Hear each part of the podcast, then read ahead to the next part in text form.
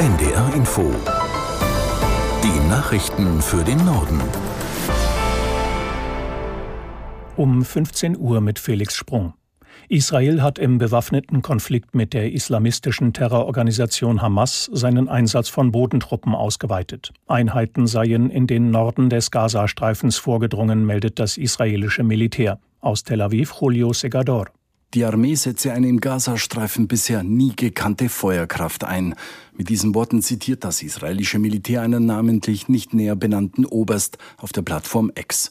Es gebe keine Opfer unter den israelischen Soldaten, erklärte Armeesprecher Hagari am Vormittag auf einer Pressekonferenz. Hagari verkündete auch den Tod hoher Hamas-Kämpfer, darunter den Chef der Luftabwehr der Hamas, Asem Abu Rakaba. Weiterhin weigert sich Israel, Treibstoff in den Gazastreifen hineinzulassen. Ausgefallen sind die Telefon- und Internetverbindungen. Die Koordinatorin der UN für humanitäre Hilfen in den Palästinensergebieten, Hastings, schrieb ebenfalls auf X, die Kliniken und Hilfseinrichtungen könnten ohne Internet und Telefon nicht arbeiten. Wegen der Ausweitung der Bodeneinsätze wächst in Israel die Sorge um die Geiseln, die noch von der Terrororganisation Hamas festgehalten werden. In Tel Aviv nahmen laut Medienberichten etwa 600 Menschen an einem Solidaritätslauf für die Geiseln teil. Bei Angehörigen herrsche große Ungewissheit wegen der gefährlichen Gesamtlage im Gazastreifen. Viele Familien von Geiseln fordern eine Erklärung der israelischen Regierung.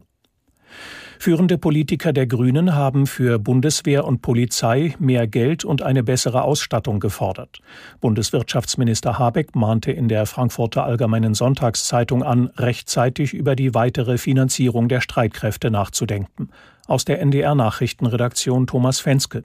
Das 100 Milliarden Euro Sondervermögen werde in nicht allzu langer Zeit aufgezehrt sein, so Habeck. Wenn Deutschland die Zeitenwende ernst nehme, müsse es mehr für seine Sicherheit tun. Für Habeck sind auch neue Kredite über den bisher zulässigen Rahmen hinaus denkbar. Die Schuldenbremse gelte zwar für die Arbeit der Koalition, man solle aber überlegen, ob die politischen Regeln unverändert zu den veränderten Zeiten passten.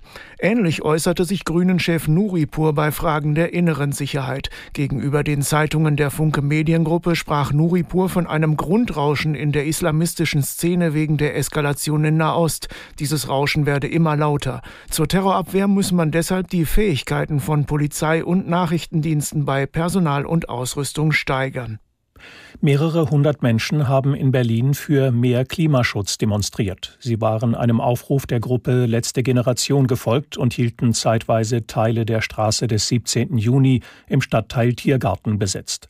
Auf Transparenten waren Aufrufe zu lesen wie Stoppt den fossilen Wahnsinn. Die Berliner Polizei war mit einem Großaufgebot im Einsatz, trug einige Demonstranten weg und konfiszierte Tuben mit schnell klebendem Leim.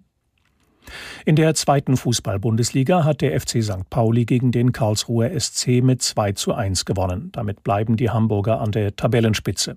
Hannover 96 hat auf Schalke mit 2 zu 3 verloren und ist jetzt Fünfter. Hertha BSC gewann mit 3 zu 1 gegen Paderborn. Heute Abend spielt noch der Hamburger SV in Kaiserslautern. Das waren die Nachrichten.